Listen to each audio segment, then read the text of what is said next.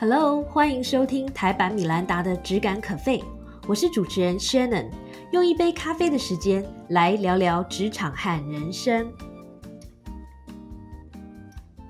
Hello，最近你还好吗？时间过得很快，又到了第四季。最近一个多月来呢，我办了几个活动，提了一些很重要的年度提案，办完了公司的年度 team building，上了几个通告摊，出卖我们的都是小细节这本书。生活依然很忙碌，但是让我最觉得很有成就感的一件事之一呢，就是开始了这个台版米兰达的质感可废 Podcast。说到这边，我忽然想到，好像还没有机会跟大家说明一下，我们为什么要开始做这个 Podcast。我不知道有没有跟大家分享过哦。其实开一家可废是我从小一直以来的梦想。但是呢，长大以后我才了解到，哈，原来开可费这么贵啊！包括要找到对的 location，包括要付房租，包括要这个装潢，其成本超高的。而且呢，我发现我自己喜欢开这个可费的原因，不是因为我喜欢冲泡咖啡给大家喝，而是因为可以呢，像现在这样跟大家聊聊天，交换不同的想法。所以后来我发现，比起开一家可费。我发现自己呢更适合开 podcast。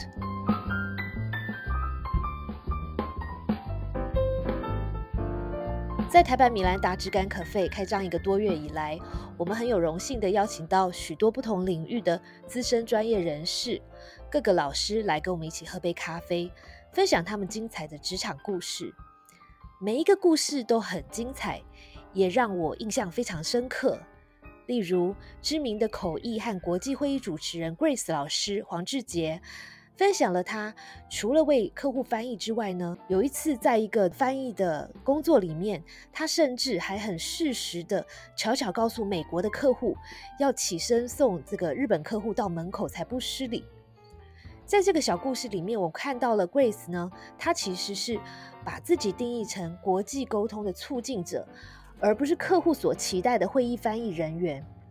而他选择在客户的这个耳边小声的提醒哦，则是非常有智慧的保全了对方的面子，也协助客户达成宾主尽欢的这个会议目的。那对于会议双方的关系呢，相信一定会很有正面的帮助。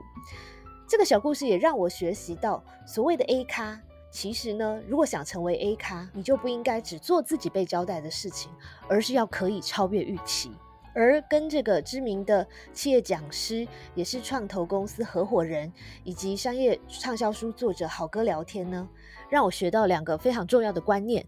第一个观念叫做滞后效应。滞后效应的写法，滞是停滞的滞，三点水那个停滞的滞，然后后面的后，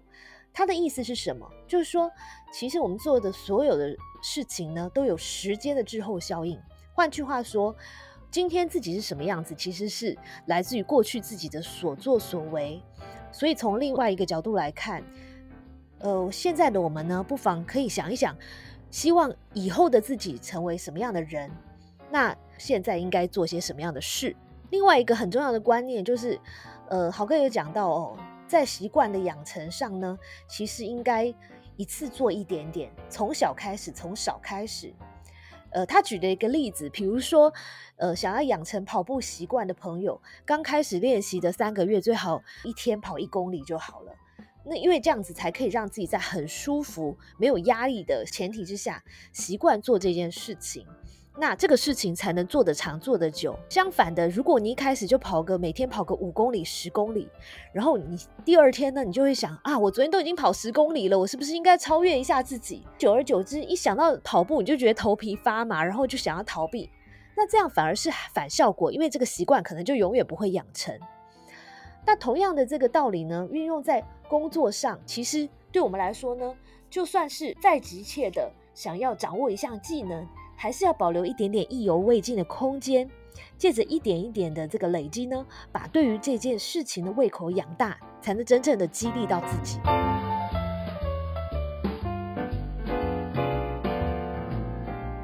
而和防皱女王也是我的老同学徐嘉欣喝咖啡的这段时光呢，我最大的收获就是学到人设这个观念在沟通里的重要地位。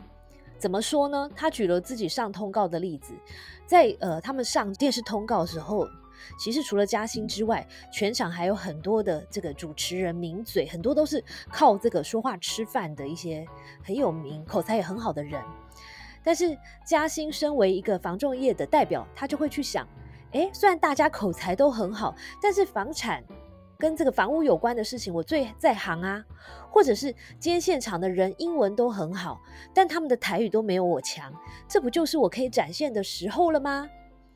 所以嘉欣告诉我们呢，不管是在什么样的情境之下，清楚了自己被期待以及能够扮演好的角色呢，其实就可以尽情发挥。那我觉得他这个关于人设的分享哦，很值得参考，而且呢，它不仅仅可以被运用在上谈话性节目，在职场上其实更是如此。诶，有的时候我们观察别人或是观察环境的这个目的哦，其实主要是要了解环境。然后，呃，分析自己的优缺点，而做好自己更好的人设。千万不要分析到中间发现，哇，怎么办？大家都很强，然后自己吓自己。因为这个其实就是呃，没有达到我们真正要分析环境的真正的重要的目的了。那反而应该是，呃，了解了环境，分析了环境，然后分析自己优缺点，选择好自己的人设，然后呢，才能真正的帮助自己在一个环境里面。更加更好的发展好自己，或者凸显自己。而和戏骨 Bonjour 创办人尼可尼寇聊天的时候呢，我很好奇的问他。哎，你怎么有办法一边做着戏骨的这个正职工作，一边把社群啦、podcast 啦，然后专栏等等的这些 side project 都经营的这么有声有色？更气人的是，他还经常的旅行，享受美食，他是怎么做到的呢？好险，我有问这个问题，因为问这个问题呢，让我意外的赚来了一些这个时间管理跟精力管理的好方法。那我觉得你你可真的是一个科学咖，因为他分享的方法都非常科学。比如说，他建议我们可以去记录，先记录自己每天把时间花在哪里，然后呢，分析这是不是一个有价值的投资。然后听完这个建议，我就超心虚，因为我分析完之后发现我花太多时间在追剧，而这件事情其实对于我的这个。正职或副业的 added value 其实还好。再来，他也建议我们说，哎，其实也可以以每一个月或是每一季为单位，然后设定好呢这一季的这个优先顺序，所谓的 priority，也就是说这一季你一定要达成的任务有哪些。这个有帮助的地方是什么呢？就是说，当有一些工作的邀约，或是有一些呃工作项目来的时候，你就可以快速的分析一下，哎，这在不在我这一季的这个优先范围里面？那如果不是的话，然后你又没什么时间，也没什么精力，那就勇敢的说 no 吧。再来呢，他也建议我们观察记录身体、情绪和精神状态的这个节律，节律应该是指节奏跟这个韵律。那了解自己每天什么样的时间点呢，精神状态最好，然后有什么样的时间点又会忽然像着这个泄了气的皮球一样，忽然莫名的感到很累。然后另外也要找出，呃，一天里面的可控时间。所谓可控时间，就是说一天里面完全可以不受干扰，完全可以由自己控制的时间。就我来说，可能就是每天，呃，家人睡着以后，或是每天早上清晨的时候，这个是我自己最可控的时间。那呃，他建议大家都可以找出自己第一个最有精力，然后最可控的时间。那为什么要这样做呢？因为当你找出了锁定的这样的时段之后，你就可以选择在这些时间呢，做一些长期来讲对自己的事业和人生最有价值的事，而且还可以尝试在这段时间呢进行一些不同的任务，来看看哪一个效果最好。那我特别哦喜欢尼可说的一句话，他说呢，如果把人比喻成车子，我们可以选择要用什么样的燃料支持自己一路向前。当然，你可以用愤怒、嫉妒或仇恨当燃料。那虽然这些燃料呢，在短时间内可能会让你的车子一下跑得非常快，但是这一些负能量呢，会为你带来一些不快乐跟摩擦力，反而会让你的人生路越来越窄。反之，当你的燃料呢，很纯粹、很干净的时候，比如说，你如果用这个好奇、仁慈和廉洁来做驱动自己向前的动力的时候，它往往可以带你走更长远的路。我超喜欢这句话的，是不是非常的 inspiring 呢？最后呢，在这个月的尾声，我超级荣幸的和科技财经主播以及提问力女王朱楚文对谈了一下。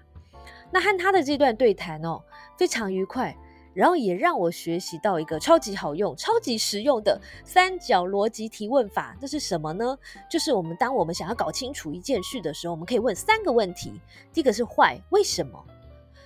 ？Why so？为什么会这样？以及 So what 这件事情，这个现象会有什么影响呢？那相信这个方法呢，也可以很有效的帮助在职场奋斗的大家解决很多的问题，交到很多的朋友，也可以呢借由提出聪明的问题来更加的被看见。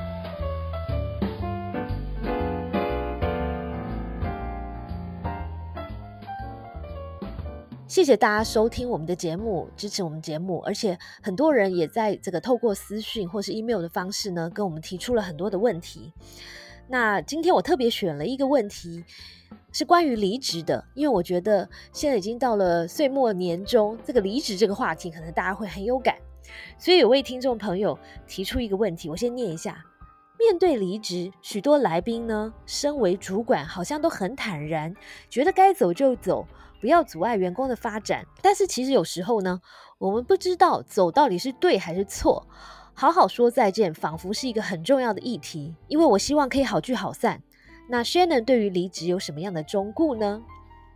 嗯，好的。首先，我要非常感谢你提出这个问题，因为我觉得这个可能是我们 Podcast 前很多听众心里的一个问题，但是大家不好意思提出来。那呃，我我把这个问题。分成两个部分、两个层面来回答。第一个就是说什么时候可以离职？那我会，我通常会这样讲，就是说，其实我发现呢，在这个职场这么多年哦，二十几年，我发现有一个很有趣的现象，就是大家加入一份工作的时候，往往都是因为，哎，譬如很多的原因，比如说这个工作很有发展的机会，比如说我就是喜欢这个产业，比如说，呃，我希望借由这个工作磨练我的。某些的硬实力或者是软实力，所以每个人加入一个工作的这个原因不一样，很多元化。但是通常百分之九十，大家离职的时候，往往都只是因为一个人，这个人可能是你的主管，呃，特别有情绪，可能是你的猪队友，常常给你扯后腿。所以你这样分析一下，你会不会觉得这样其实好划不来哦？就说。其实你是因为很多的资源、很多的可能性而加入一个工作，可是你却是因为一个人，而且这个人只是你人生的过客而决定离开。所以我会觉得，当你有这个离职的念头的时候，首先你可以先问自己一下：当初我加入这个公司或是来做这份工作的初衷是什么？这个初衷还存在吗？比如说，你是因为呃想要学习公关的一些技巧。进到这个这家公司，或是进到公关行业，那这个理由呢，完全还存在。或许你就可以不要因为一时的这个主管跟你不合，或者说呃同事呃没有办法很好的支持你而离开，因为这些其实我们身边的人来来去去都是暂时的。可是你要做的这个离职的决定，却会影响你的一生，会给你带来很长远的影响。那另外就是说，人不是不能离职。我觉得每一份工作都有呃完成阶段性任务的时候。可是呢，在离职之前，我觉得可以想一下，收割了没？什么叫做收割了没？就是你来到一个工作，可能都有一个目的嘛。比如说，你如果是一个 sales 的人员，你要学习的可能是一些销售的技巧。可是你可能才做了几个月，然后你觉得非常受挫折。然后你就决定要离开，那我会觉得这样有点可惜，因为当初你也是花了很大的努力来得到的这份工作，那为什么不等到你收割了你应该要得到的这个技巧也好，或者资源也好，再开始来考虑是不是应该要转战下一份工作的时候了？我也很感谢这位呃听众朋友有问到说好聚好散。怎么好好说再见？我觉得呢，你问这个问题说明一件事，就是你的观念是非常正确的。如果你有看我的书，出卖我们的都是小细节的话，你会知道，我觉得好好说再见。我对这件事看法是，它是我们职涯里面呢一个非常不可或缺，而且一个非常重要的仪式。为什么呢？其实哦，我们每个人在这个离职的时候，是一个非常好的一个。时机来延续我们跟一些好同事的关系，以及消弭一些平常因为工作的一些利害关系的一些小小不愉快的好时机。所以我会建议大家，就是说，呃，离职呢，不要就是默默的。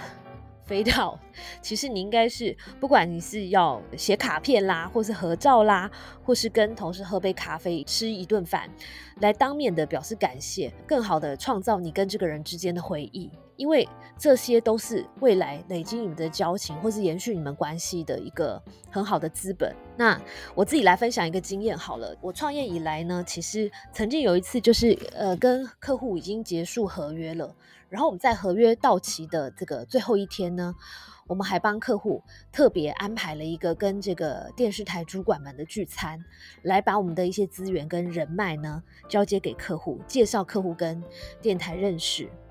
那其实我当初安排这一场聚会时，我我其实没有想太多，我只是很纯粹觉得啊，反正不能继续合作，可以继续做朋友，然后大家好聚好散。但是我发现呢，就是这一场聚餐吼，让客户觉得非常的感动，因为客户觉得我们完全没必要这样做，而且其实你没做也不会怎么样，没有人会怪我们。那可是因为我们做了，让客户很感动。所以之后我们不但变成很好的朋友，而且之后呢，只要有机会，客户反而会积极的帮我们介绍客户。所以我的结论是，职场比想象中小，而好好说再见，才能把过去的缘分转化成让职场之路越走越宽的养分。以上是我今天的分享，今天只有我一个人，因为我想要请大家喝一杯不一样口味的咖啡，希望你喜欢。拜拜，谢谢收听今天的 Podcast。希望你喜欢今天的这杯咖啡。我们的节目名称是台版米兰达的质感咖啡。欢迎订阅我们的频道，分享你的想法，也可以追踪我的粉丝专业台版米兰达的创业笔记。我们下次见喽，拜拜。